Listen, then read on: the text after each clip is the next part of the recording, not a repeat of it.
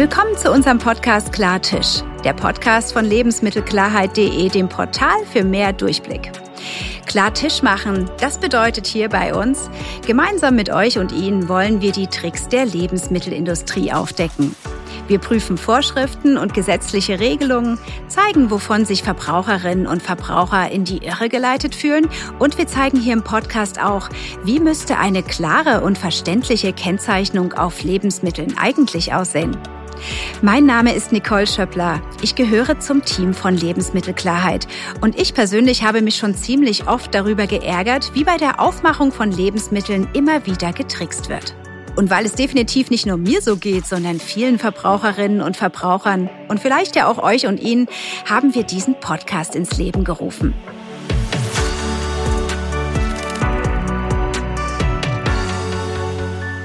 Der Titel unserer ersten Podcast-Folge ist Mehr Schein als Sein. Viele, viele Zuschriften, Fragen und Beschwerden gehen dazu bei uns ein. Ein echter Dauerbrenner auf lebensmittelklarheit.de. Es geht um Alibi-Zutaten.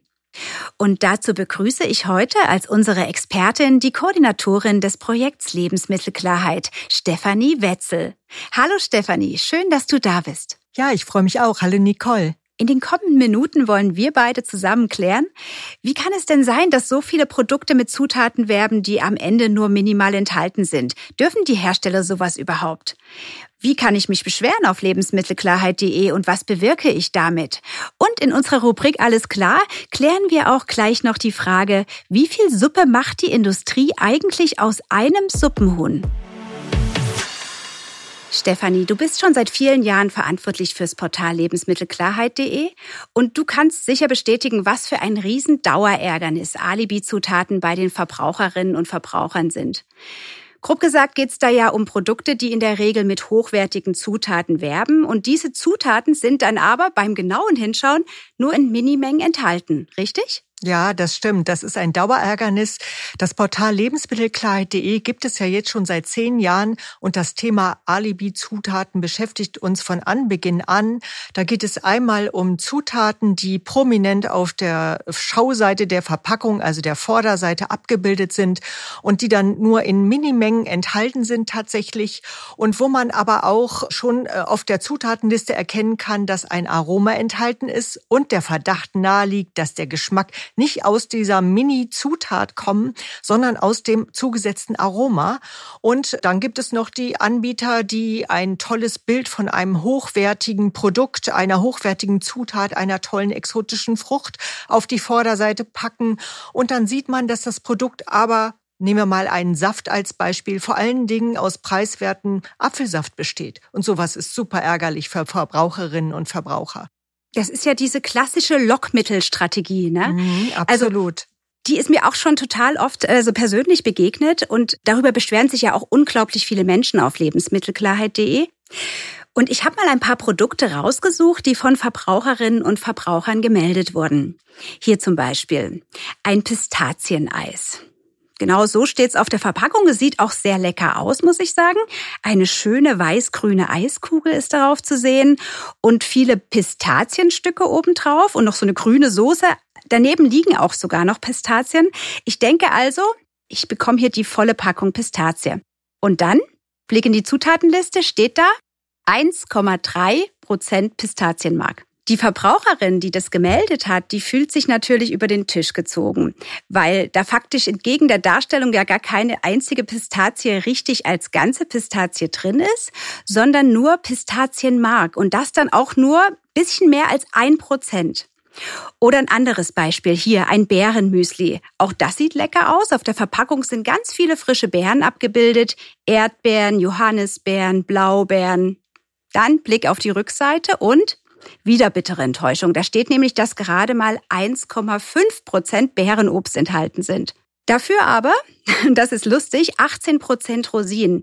Was ich daran nämlich spannend finde, ist, dass gar keine einzige Rosine auf der Abbildung zu sehen ist. Und zu guter Letzt, und das schießt für mich wirklich den Vogel ab, ein Waldmeistermus. Das ist so ein Dessert. Auch da steht groß auf dem Becher drauf Waldmeistermus. Und ich sehe auch schöne Waldmeisterblätter. Und nun rate mal, wie viel Waldmeister da drin ist. Hm, womöglich gar nichts. Ganz genau. Da ist tatsächlich nur Aroma drin, gar kein Waldmeister. Obwohl explizit mit Waldmeister geworben wird. Und man könnte da noch unzählige weitere Beispiele nennen. Da stellt sich mir immer nur eine Frage. Stefanie, wie kann das sein, dass so viele Produkte mit Zutaten werben, die am Ende dann nur minimal enthalten sind? Ja, das sieht dann schon verdächtig nach einer gesetzlichen Regelung aus, die sehr viel Spielraum lässt. Und man muss auch sehen, die Hersteller unterliegen einem starken Wettbewerb untereinander. Und wer eine Verpackung besonders schön macht, der denkt natürlich, dass er damit vielleicht seinen Mitbewerber ausstechen kann.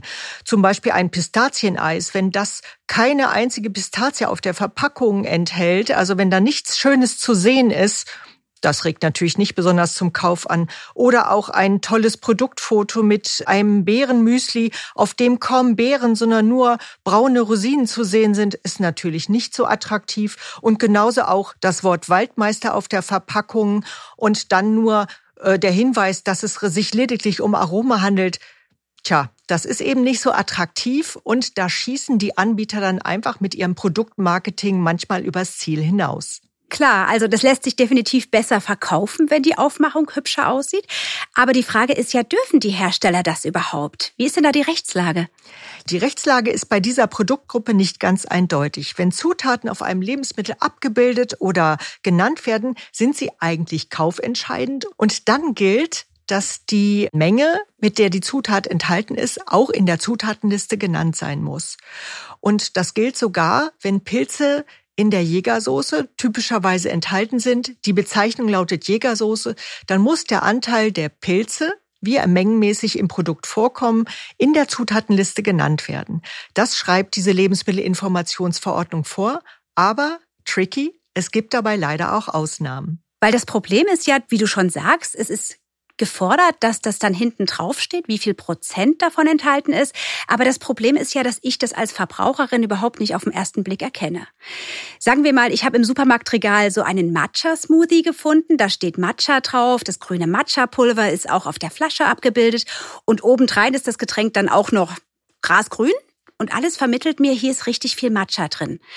Aber wenn ich dann die Flasche umdrehe, lese ich halt in mini, mini kleiner Schrift und wirklich winzig 0,1 Prozent Matcha. So wie ich dich verstehe, wäre das ja dann rechtlich eigentlich sauber, mhm. aber ich mhm. fühle mich ja trotzdem getäuscht. Genau. Das ist das Problem. Das Gesetz regelt eben nur pauschal, dass man über Art oder Eigenschaften eines bestimmten Lebensmittels nicht hinwegtäuschen darf. Aber es macht hier keine Einzelfall Klärung, sondern Einzelfallklärungen können nur Gerichte machen. Und das bedeutet eben, es ist super wichtig, dass Verbraucher sich über solche Kennzeichnungen, bei denen sie sich getäuscht sehen, beschweren, zum Beispiel bei lebensmittelkleid.de. Denn dann haben auch Verbraucherorganisationen oder die Lebensmittelüberwachung die Möglichkeit, dem nachzugehen und eventuell auch sogar Klage zu erheben und dann vor Gericht ein Einzelurteil für solch ein Produkt zu erreichen, dass das eben in diesem Fall nicht statthaft ist. Also wenn ich dich richtig verstehe, gibt es gar keine richtige, klare Regelung, was ist erlaubt, was nicht? Ist es immer so ein Graubereich? Es gibt diesen Satz, von dem ich gerade schon gesprochen habe. Man darf eben bei der Lebensmittelinformation auf der Verpackung oder in der Werbung, darf man nicht über die wahren Eigenschaften oder die Art eines Lebensmittels hinwegtäuschen.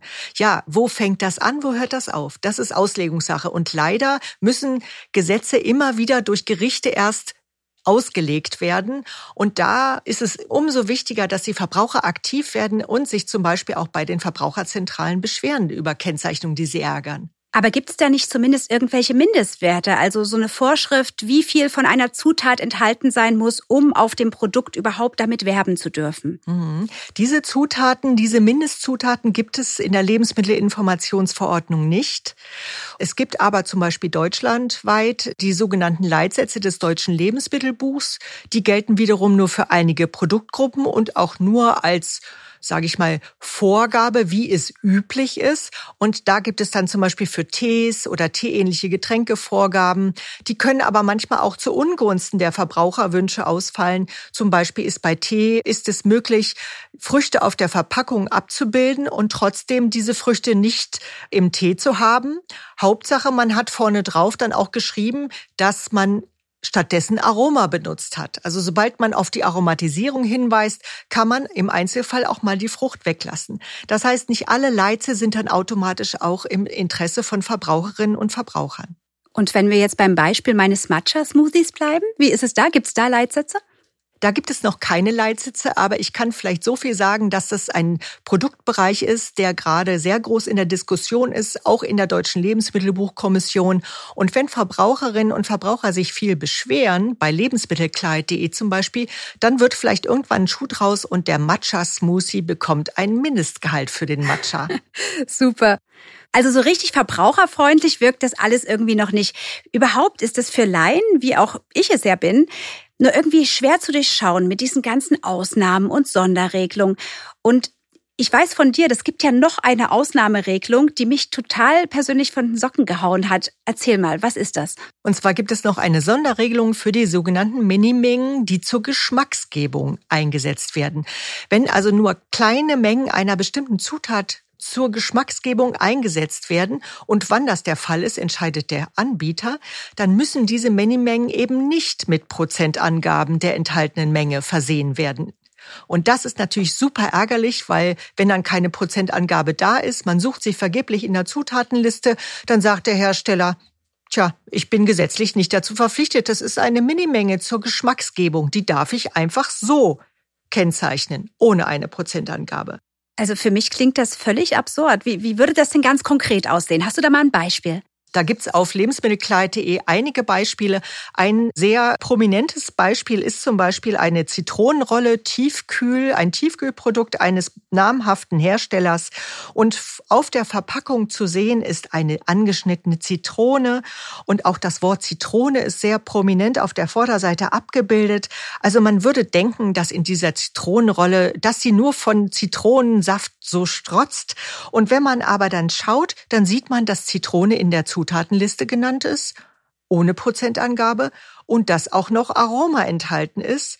Das heißt, man weiß gar nicht genau, wie viel ist das und wie viel kommt aus dem Zitronensaftkonzentrat, was man in der Zutatenliste findet, und wie viel kommt aus dem Aroma. Und da haben sich Verbraucherinnen und Verbraucher bei uns beschwert und der Hersteller hat uns dann eine Stellungnahme eingereicht und bezieht sich dabei ärgerlicherweise und wie wir finden ganz schön frech auf genau diese Minimenge zur Geschmacksgebung. Er sagt nämlich, ich bin vom Gesetzgeber her nicht verpflichtet, den Anteil des Zitronensaftkonzentrats zu nennen. Und dieser beträgt in diesem Fall nur 0,36 Prozent. Das heißt, unser Schluss als Lebensmittelklarheit.de ist, dass wahrscheinlich das zugesetzte Aroma den Löwenanteil des zitronigen Geschmacks in diesem Tiefkühlprodukt ausmacht. Und genau das ist der Grund, warum wir überhaupt von Alibi-Zutat sprechen, weil der Zitronensaft ist irgendwie eigentlich nur als Alibi reingemacht worden, oder? Ja, das ist natürlich eine Unterstellung von uns. Ich nehme an, der Anbieter würde das niemals so bestätigen.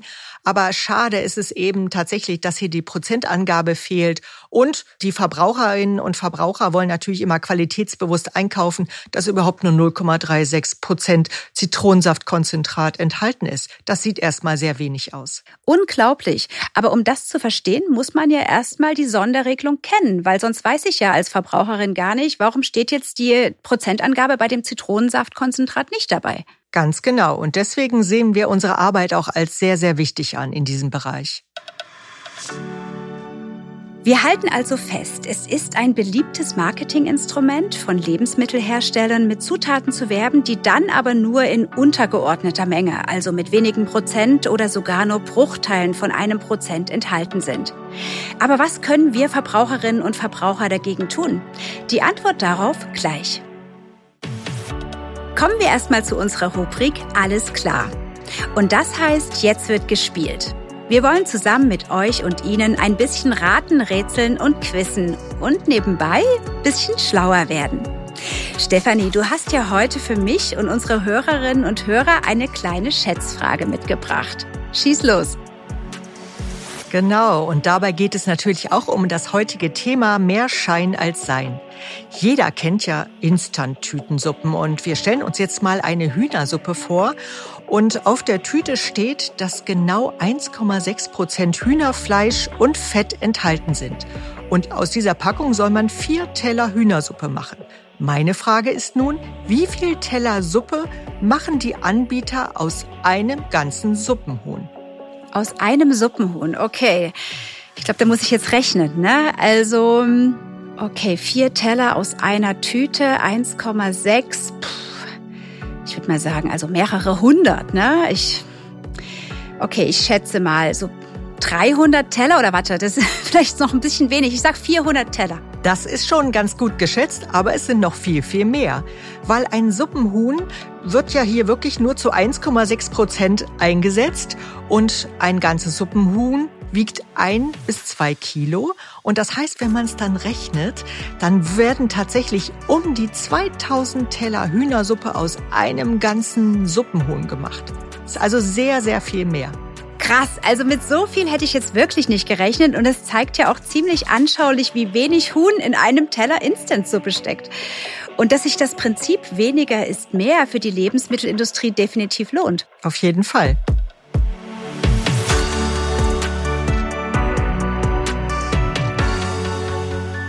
Nun ist das Portal Lebensmittelklarheit.de ja nicht nur eine Website, auf der man sich über die Kennzeichnung von Lebensmitteln informieren oder über Produkte beschweren kann, sondern jede und jeder von uns hat ja die Möglichkeit, hier wirklich was zu bewirken und im besten Fall auch zu verändern. Wie sieht's da genau aus, Stefanie?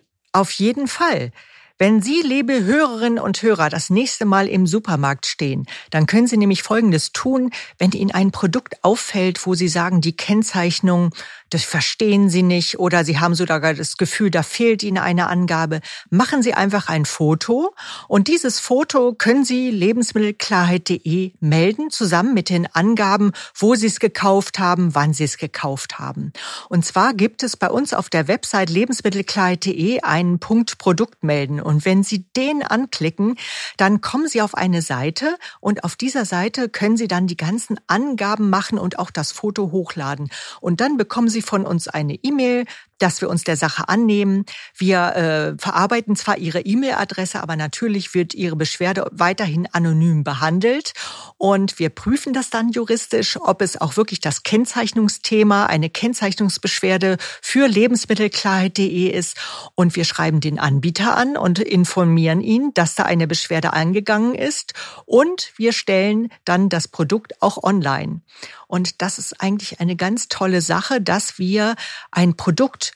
unter Nennung von Ross und Reiter, also mit der Nennung des Unternehmens, mit einem schönen Foto und der Kritik des Verbrauchers, unserer Kritik an dem Produkt und der Stellungnahme des Anbieters, dass wir das online stellen. Denn darüber wird Öffentlichkeit hergestellt und die Verbraucher können das auch sehen, äh, welche Kennzeichnung von anderen Verbraucherinnen und Verbrauchern gemeldet wurde. So entsteht also eine Diskussion über eine gute und klare Kennzeichnung. Und man sieht auch, die Anbieter orientieren sich daran. Sie schauen nämlich auch mal auf die Webseite, einmal um zu gucken, ob sie dort auftauchen. Und sie ändern auch, wenn das Produkt gemeldet wird und wir teilen ihnen das mit, dann sagen schon ein Drittel der Anbieter, wir ändern die Kennzeichnung. Also das heißt, es macht wirklich Sinn, sich zu beschweren, sich die Mühe zu machen mit dem Foto, weil dann tut sich was bei lebensmittelkleid.de. Das heißt, Lebensmittelklarheit.de ist ja richtig erfolgreich, ne? Das stimmt. Lebensmittelklarheit ist sehr erfolgreich. Erstmal freuen wir uns ungebrochener Beliebtheit auch nach zehn Jahren. Auf unsere Website gehen ungefähr 140.000 Menschen jeden Monat und es gehen im Monat 40 Produktmeldungen ein. Das kann sich und wird sich hoffentlich nach diesem Podcast auch noch ändern, dass es noch mehr werden. Das wäre toll. Und äh, es ist so, dass die Anbieter auch sehr empfindlich reagieren reagieren, wenn ein Produkt bei lebensmittelklarheit.de auftaucht. Viele sagen, dass sie die Kennzeichnung ändern werden. Oder wir stellen bei einem zufälligen Gang durch den Supermarkt fest, Mensch, das Etikett hat sich ja geändert im Sinne der Kritik, ohne dass die Anbieter uns das mitgeteilt haben. Das heißt, auf jeden Fall trägt eine Beschwerde bei lebensmittelklarheit.de dazu bei, dass sich was tut im Supermarktregal im Sinne von Verbraucherinnen und Verbrauchern. Super. Und wenn wir jetzt noch mal weitergehen, was müsste sich denn deiner Meinung nach ganz konkret in Bezug auf die Alibi-Zutaten ändern? Wie würden wir es denn schaffen, dass sich nicht mehr so viele Verbraucherinnen und Verbraucher davon getäuscht fühlen oder in die Irre geleitet werden? Ganz klar muss sich da auch gesetzlich was tun, denn die Gesetze im Moment, die, gerade die Lebensmittelinformationsverordnung, lässt einfach noch zu viele Schlupflöcher für eine unklare Kennzeichnung aus Verbrauchersicht. Und eine wichtige Maßnahme wäre, die Sonderregelung für Minimengen zur Geschmacksgebung abzuschaffen. Das heißt also, man kann eine Minimenge nennen und muss die Prozentangabe, also zu wie viel die enthalten ist, muss man nicht dazu schreiben. Und das ist absolut nicht einzusehen. Wenn damit geworben wird, sollte es keine Ausnahmen geben. In der Zutatenliste muss auch die Prozentangabe stehen, wie viel Prozent dieser Zutat ist enthalten. Sonst nützt einem die Zitrone vorne auf der Verpackung gar nichts, wenn hinterher auf der Zutatenliste man nicht sehen kann, wie viel von der Zitrone auch wirklich drin ist. Eine zweite Forderung von uns ist, dass werbewirksam dargestellte Zutaten auf der Vorderseite auch in Prozent dargestellt werden sollten. Dann sehe ich nämlich auf den ersten Blick, und das war ja auch ein Kritikpunkt von dir, Nicole, auf den ersten Blick sehe ich dann, aha, ich sehe hier zwar eine Nuss, ich sehe hier eine tolle Zitrone, aber ich finde im Produkt nur 0,36 Prozent. Das ist natürlich eine Forderung, die die Anbieter nicht so cool finden, aber wir finden sie umso besser, weil sie sofort auf der Schauseite für Klarheit sorgt. Und wir finden auch, Verbraucherinnen und Verbraucher sind beim Thema Aromen sehr sensibel und sie möchten schon auf der Schauseite sehen, unabhängig von der Produktart, wenn Aromen zugesetzt sind. Das heißt, unsere dritte Forderung lautet, Aromen, wenn sie verwendet werden, immer die Aromatisierung auf der Schauseite kennzeichnen. So schafft man Klarheit für Verbraucherinnen und Verbraucher. Und Stefanie, gibt es noch irgendwas, was du dir ganz persönlich wünschst, vielleicht direkt an die Hersteller gewendet? Was die Hersteller tun können, meiner Meinung nach, ist erstmal realistische Produktabbildungen wählen. Wenn man viel auf der Vorderseite behauptet, was man auf der Rückseite nicht auslöst, das wird immer Unmut auslösen. Und das heißt einfach Mut auch zur Ehrlichkeit auf der Schauseite oder einfach mehr hochwertige Zutaten in das Produkt reinpacken, weil dann kann man auch wirklich damit werben und es gibt keinen Widerspruch zwischen Verpackung und Inhalt. Das wünschen sich sicher viele Verbraucherinnen und Verbraucher und das wünsche ich mir persönlich auch.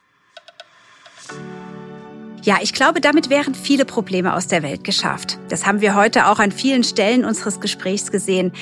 Ob die Hersteller natürlich auf deinen Appell hören, Stefanie, das bleibt abzuwarten. Jedenfalls haben wir heute erstmal mit den Alibi-Zutaten Klartisch gemacht. Ich habe auf jeden Fall einiges gelernt und ich glaube, eines ist in unserem Gespräch auch klar geworden. Wir brauchen Sie, um etwas zu verändern. Deshalb hier nochmal unser Aufruf an Sie.